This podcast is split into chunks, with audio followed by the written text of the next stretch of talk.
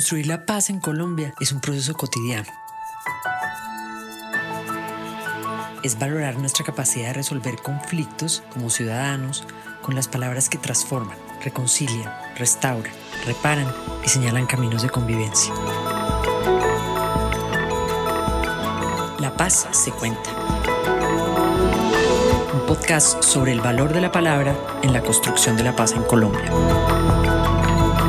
una producción del Banco de la República en el marco del proyecto cultural La Paz se toma la palabra.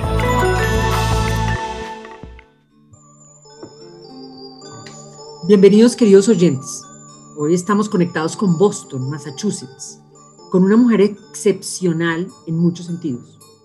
Doris Sommer, una académica y agente cultural como pocas. Para resumir un poco su trayectoria, empecemos por decir que hoy día Doris dialoga con miembros de la JEP en Colombia sobre cómo pretextos, una metodología que creó hace años, es una herramienta idónea para leer los complejos textos legales que ellos deben interpretar para el país. Hasta aquí llega por sus certezas de que la lectura, la interpretación y el arte son herramientas para transformar todas las esferas de una sociedad y por eso ha sido interlocutora de ministerios, instituciones, escuelas, líderes políticos, maestros rurales, en más de 15 países en el mundo.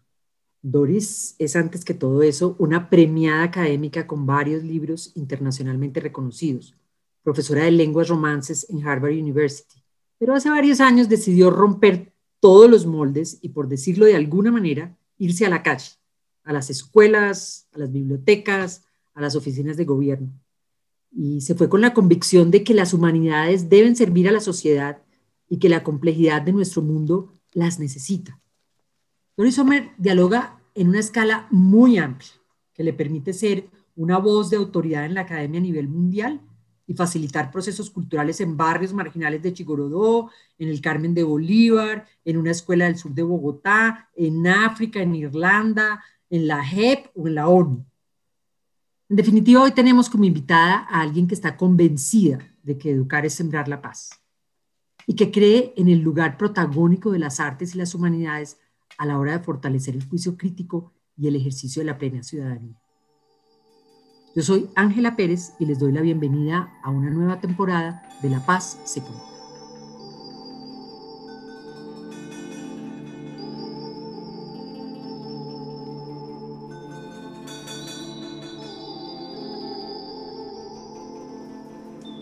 Bienvenida Doris a este episodio de La Paz se cuenta.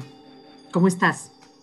Muy bien y muy feliz de estar aquí con ustedes, contigo Ángela, después de no haberte visto durante demasiado tiempo.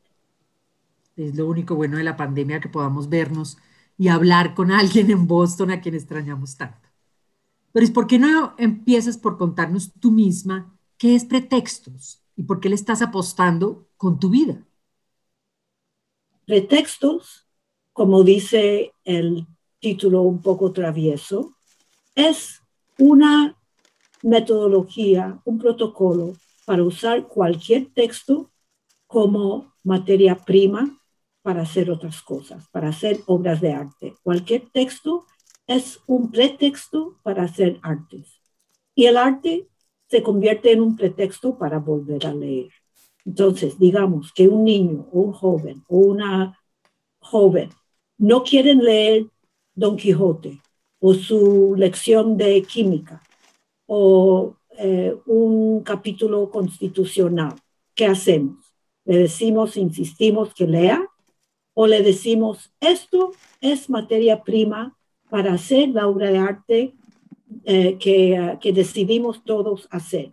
Hagamos quizás coreografías o recetas de cocina o coplas o lo que nosotros queremos hacer cuando nos ponemos de acuerdo. Y el acuerdo sobre el, el medio de arte es parte del protocolo, porque pretextos reúne artes, lectoescritura y ciudadanía. Entonces, llevamos a todos a leer con placer, incluso textos que de otra manera hubieran odiado. Y esto está basado todo en tú como intérprete de la literatura, como lectora, como académica, y a menudo has hablado de incomodidad con una negativa que surge eh, de la crítica constante de los académicos frente a la realidad, de cierta arrogancia que tú ves en los, en los académicos, especialmente de las humanidades. ¿A qué te refieres cuando haces esa crítica y cuando hablas de recuperar una tradición humanista? Muy bien. Eh, tus comentarios me llevan a dos respuestas. Primero, pensar en mi formación como crítica literaria. Yo sé que leer es un arte. Un error que veo ahora en eh, las escuelas de educación y en la cultura de la educación en general es que se está tratando la lectura como una ciencia. En, eh, en Boston ahora se instala un programa en las escuelas públicas del Science of, of Reading. Eso es un error campal, primero porque leer es una eh, actividad creativa eso lo sabemos de sobra los críticos literarios, y te incluyo ¿no? en el gremio. Eh, leer es creativo porque todo el mundo lee desde su punto de vista, con sus experiencias, con su bagaje cultural, eh, con su estado de ánimo en, en ese momento. Y por eso nos interesan las lecturas de los compañeros y las compañeras. Leer creativamente nos convierte en buenos ciudadanos también y en gente eh, perspicaz, en gente flexible, en gente con curiosidad, porque todos hacemos preguntas al texto. Entonces, quiero aprovechar eh, nuestra capacitación como críticas literarias para liberar la lectura de esa carga aburrida de llegar a la respuesta correcta, de convertirlo en una ciencia. Ciencia quiere decir que el patrón es repetible, y seguro. Eh, simultáneamente, ¿qué hacen las escuelas de educación y los programas de educación públicos? Instalan programas de educación socioemocional al costado de la educación este, de la lectura científica. Es una trampa que le ponen a los pobres niños, les cortan las alas de pensar y de sentir y de especular a la hora de leer y después les ponen clases especiales de educación socioemocional.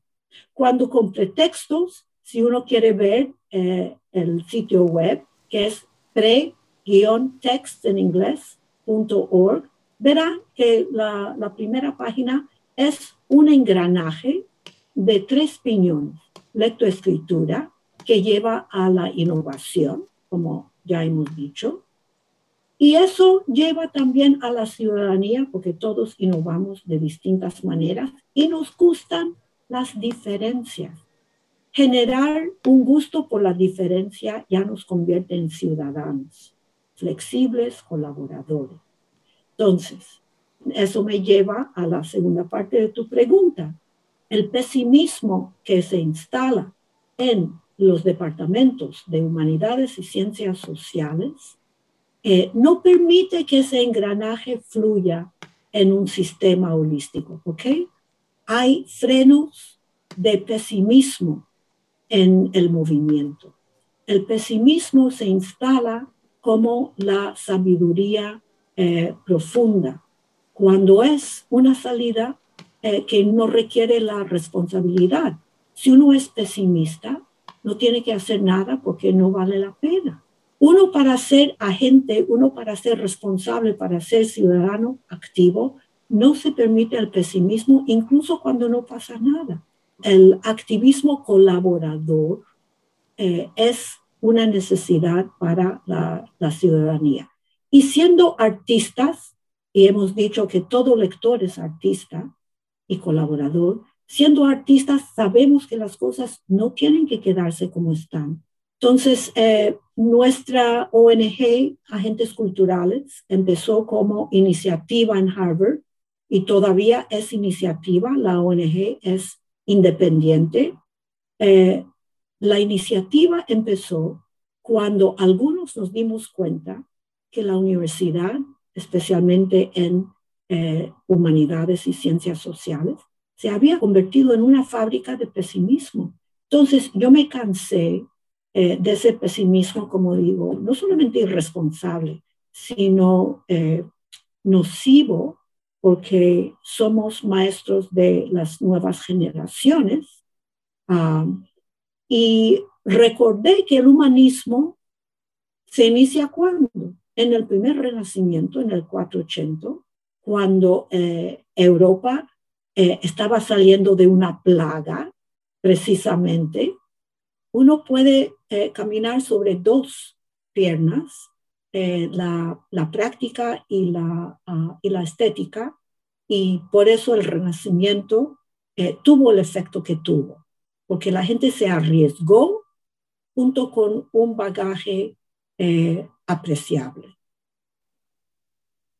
hablando justamente de esas dos piernas, te pregunto por esta otra pierna, el trasfondo filosófico de tus reflexiones en las que sueles citar a Kant y su argumento de que para abordar lo que no tiene respuestas se necesita el juicio, algo que se entrena a partir de la estética. Y también te basas en Schiller, discípulo de Kant, cuando dice que la única manera de llegar a la libertad política sin sacrificar el objetivo que es el ser humano es indiscutiblemente a través del arte. ¿Cómo es esa articulación de, teórica con las propuestas prácticas, poner las manos en la masa de pretextos. Kant llega al último rincón de la cancha y dice, el único lugar donde estoy libre y donde quiero pensar de, una manera detenida es frente a lo bello. Porque en lo bello eh, no pretendo ser ni rico, ni bueno, ni, ni brillante, sino decidir, porque me gusta pensar en ello, si algo es bello o si me gusta por otras razones. Veo una puesta del sol. ¿Eso me va a hacer algo? Además de darme placer. Pero no estoy segura que si ese placer se debe a la puesta del sol o su belleza. Entonces me obliga esa libertad flotante que no tiene todavía conceptos, no tiene criterios. Esa es la diferencia entre la belleza y los otros ámbitos. Es un sentimiento subjetivo. Entonces, yo pienso que es bello, pero como no estoy segura, ¿qué hago normalmente? Naturalmente, busco a otra persona y le digo, ¿qué le parece? Pensemos en esta puesta del sol. Hablemos. Y allí, sobre una base de placer, donde nadie tiene interés, establezco una sociabilidad de igual a igual. Necesito esa imparcialidad de juicio que no puedo entrenar en otro ámbito y me obliga a buscar la sociabilidad. Y sin sociabilidad, sin querer hablar con otras personas sobre cosas que no entiendo, no tenemos chance para una democracia verdadera y sostenida. Entonces, por eso parto siempre de Kant. Ahora, perdóname este, el seguimiento porque Schiller es el discípulo de Kant y rellena un poco el cuadro, porque Kant quiere ejercer el juicio frente a lo que no se entienda pero es placentero. Muy bien, muy bien, dice Shell. Pero yo soy poeta, yo soy artista. Usted es filósofo. Usted mira las cosas después de hechas. Yo las hago. Y es importante hacer nuevas cosas porque el mundo de otra manera se anega en conflictos. Él escribió como respuesta al terror de la Revolución Francesa en mil 793, entre 3 y 4, escribe sus cartas de la educación estética del hombre. Esa es su respuesta.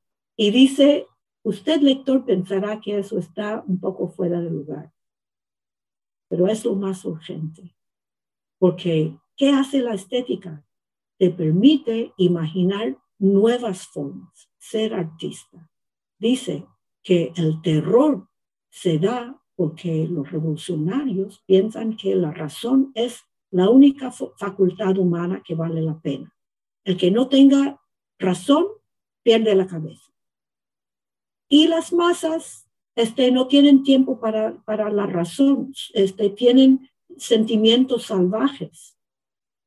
Entonces todo viene a, a, una conflagración de emociones y de razón.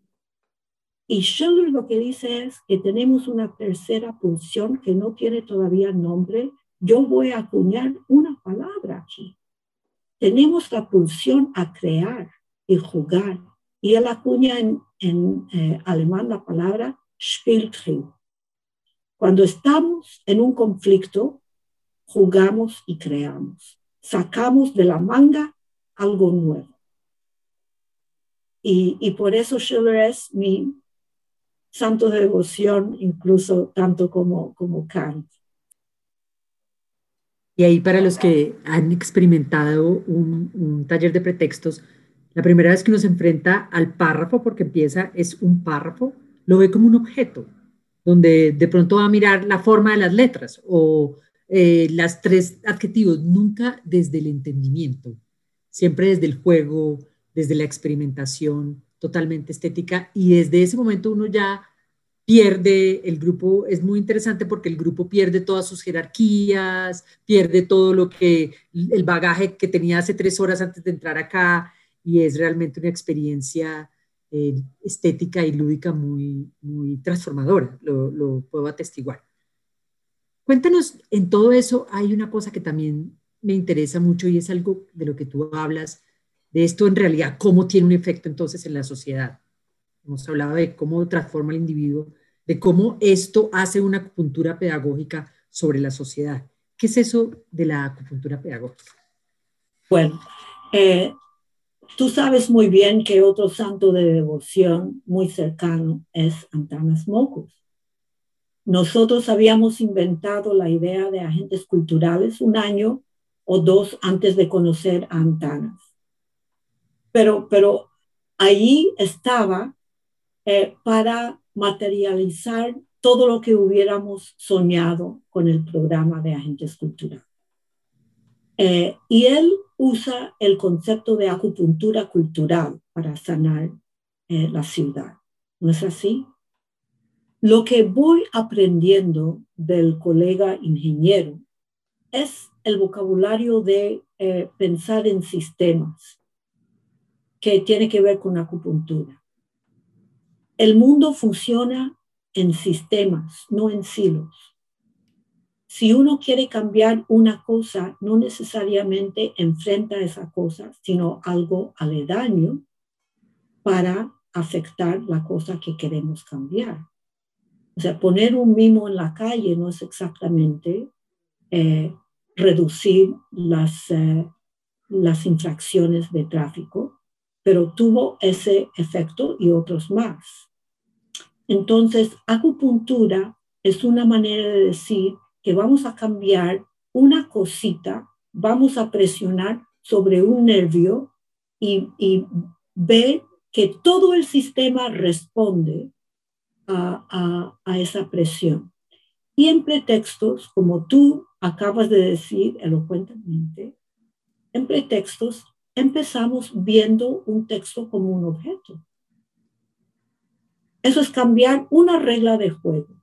En vez de esperar que la maestra haga su pregunta para que los estudiantes se sientan o tontos o inteligentes porque saben la respuesta o no la saben, todos los estudiantes le hacen una pregunta al texto, así como los niños saben hacer preguntas. Es, por eso digo acupuntura, porque de ahí todos nos sentimos curiosos, autónomos, admiradores de todos los demás.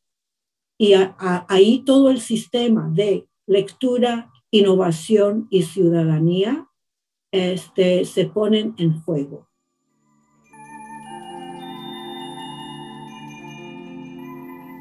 Estamos conversando con Doris una maestra de maestros fundadora de Agentes Culturales y de Pretextos, una metodología eh, de la que nos acaba de explicar y nos acaba de contar también eh, la relación con Antanas Mocus. Hay otro maestro, eh, Doris, que sé que ha tenido mucho que ver en el desarrollo de esto y es Augusto Boal. ¿Cómo fue la llegada de Augusto Boal a tu forma de pensamiento y qué impacto tuvo? Bueno, eh, Boal es el teatrero que desarrolló eh, lo que él llamó, lo que todos llamamos ahora teatro foro. Hizo un libro eh, que un parte de aguas en los años 70 que se llama el, el Teatro del Oprimido fue muy admirador de Paulo Freire. Él considera a Paulo Freire su papá. Freire lo trataba bien, pero no lo tomaba muy en serio como socio, porque eh, para Freire eh, eh, el discurso era político, económico y el arte era una añadidura no necesaria. Freire no se dio cuenta de la importancia que podría haber tenido Boal en su proyecto, porque lo que hace Boal, después de haber pasado eh, buena parte de su carrera como eh, director marxista, es darse cuenta, mientras se pudre en un calabozo de la dictadura brasileña al final de los años 60, se da cuenta que un dictador y un director de teatro tienen algo en común. Dice a todo el mundo qué decir, cómo decir, cuándo entrar, cuándo salir, cuándo callar, ¿sí? Y cuándo ser eliminado. Pero, pero después de la dictadura, decidió hacer teatro de otra manera, no con profesionales, sino con la gente, que la gente identifique los problemas que sienten y tienen y experimentan en ese momento.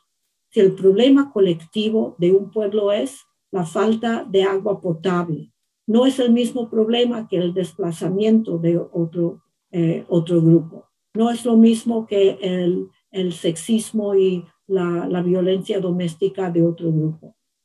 Cada grupo identifica su problema más crudo y crea una eh, obra de teatro de un acto, no de tres, de un acto que dura cinco minutos, seis minutos, en torno a ese problema. Y como es un problema difícil, es una tragedia, pero a diferencia de la tragedia griega teorizada por Aristóteles, que necesariamente termina mal, para que el público identificado con el héroe que se atreve a enfrentar el poder y pierde, ¿no? En ese momento, cuando pierde el héroe con quien está identificado el público, el público ¡ah! sufre la catarsis y dice, oh, por poco estoy ahí, por poco pierdo la vida o los ojos o la tierra, ¿sí? y se sana de sus sentimientos revolucionarios. El teatro griego, dice Boal, era para apaciguar a la gente. Y Boal dice así, dice, ¿qué tal si pensamos en la tragedia como el primer acto? Y el segundo acto es la invitación al público a intervenir, no a hablar de la tragedia, sino a levantarse entrar en el escenario, reemplazar a uno de los personajes y hacer el guion de otra manera.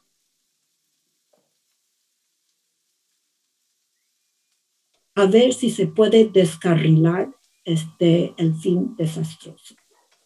Entonces, eso me encantó. He trabajado mucho teatro foro y usamos muchas de esas técnicas de cambiar un texto para que nos guste más, para que sea más justo, menos sexista, menos racista, eh, más complejo, porque hay distintos puntos de vista, distintas intervenciones.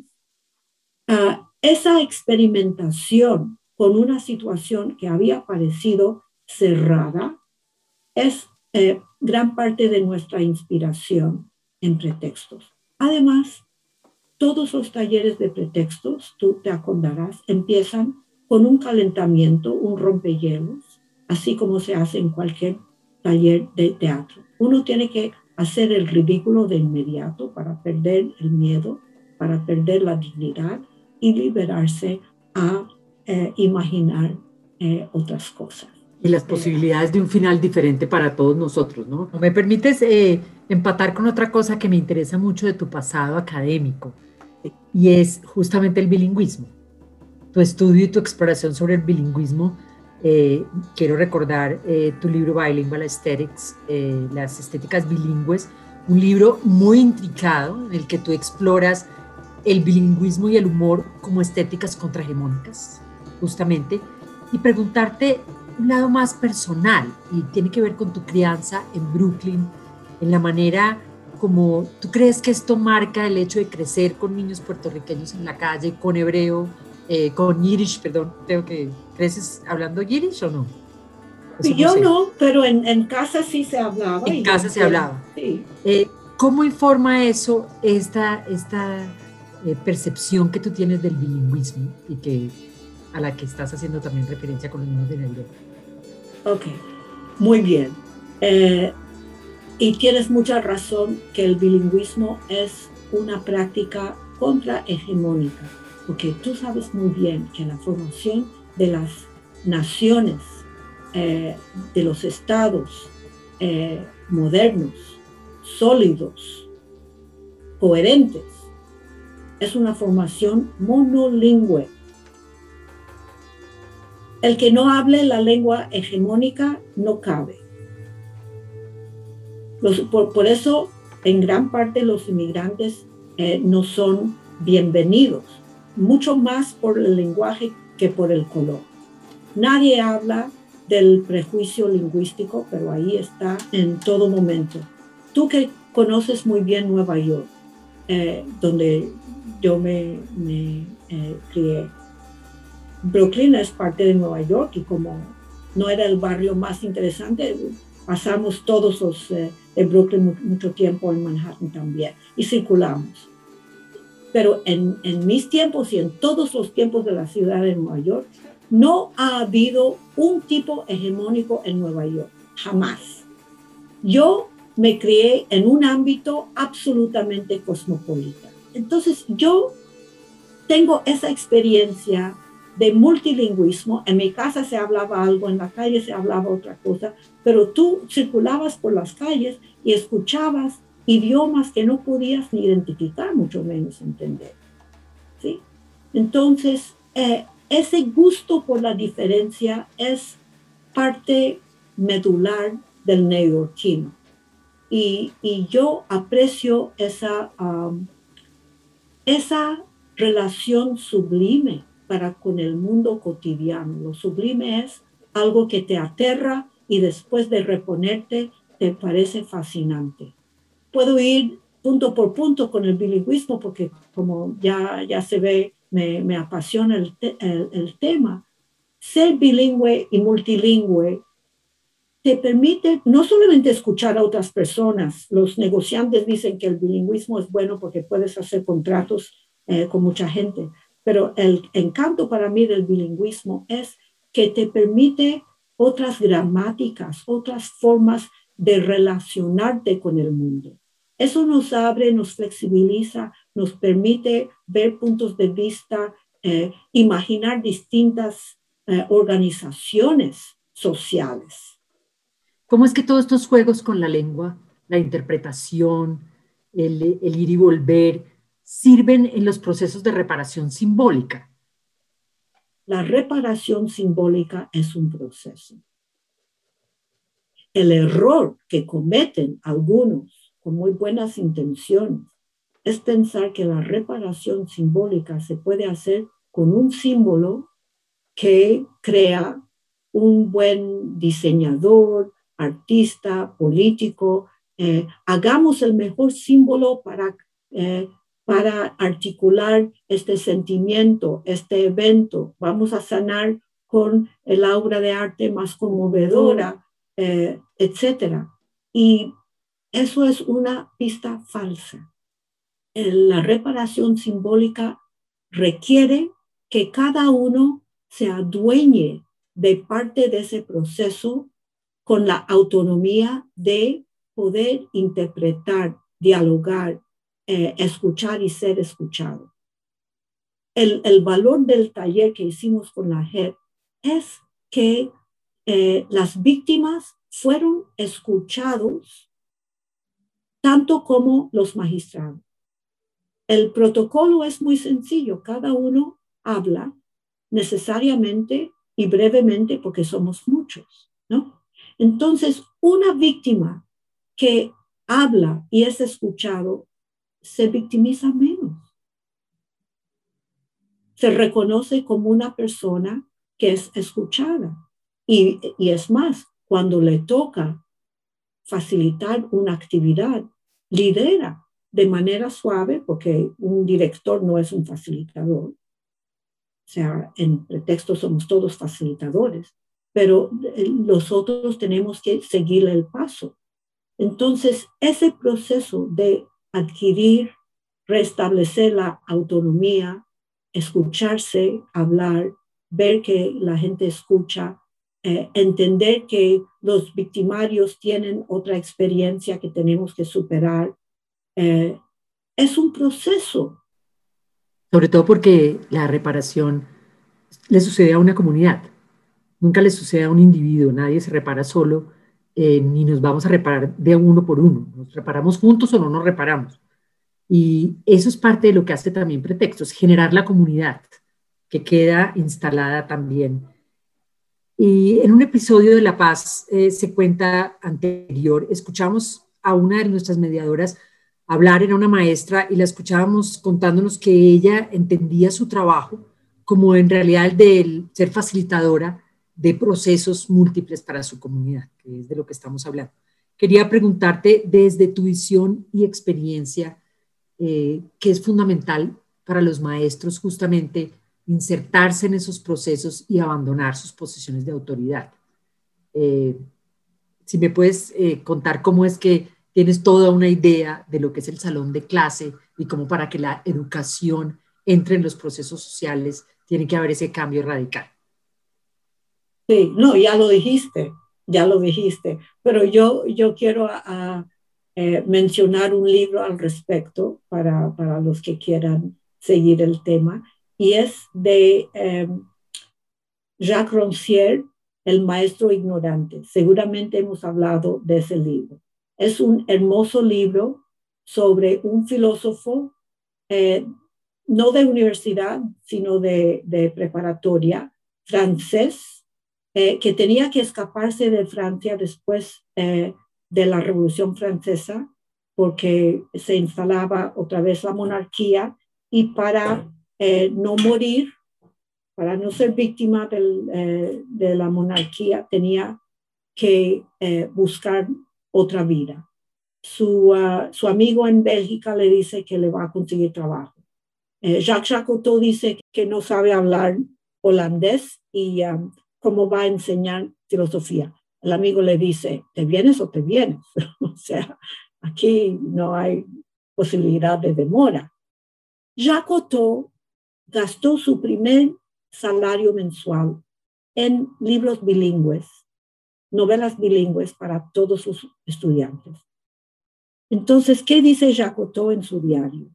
Que un maestro lo único que hace es mostrar. No explica. El explicador destruye la lección. Entonces, e, es el modelo de hace tantos años, tantos siglos, ¿no?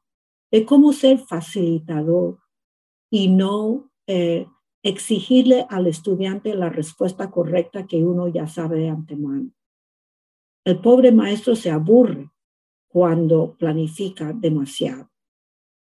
Entonces, eh, hay buenos modelos de facilitadores y, uh, y Boal lo era, aunque Boal tan travieso que, que era, se llamaba dificultador y no facilitador.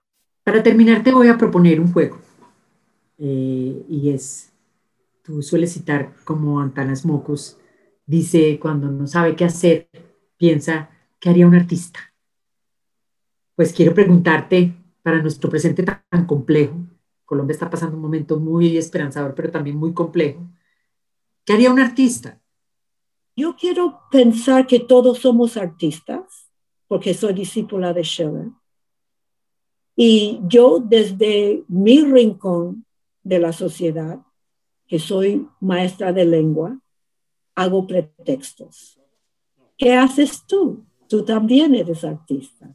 Entonces, este, eh, como soy facilitadora y no directora, no puedo responder por todo, pero yo sé que todo el mundo tiene la capacidad de inventarse algo, de sacar algo de la manga, de usar su Spieltrieb y convertir su papel en el mundo en un papel más creativo, eh, buscar nuevas rutas, nuevas conexiones, entenderse como parte de un eh, sistema complejo ah, y disfrutar la duda.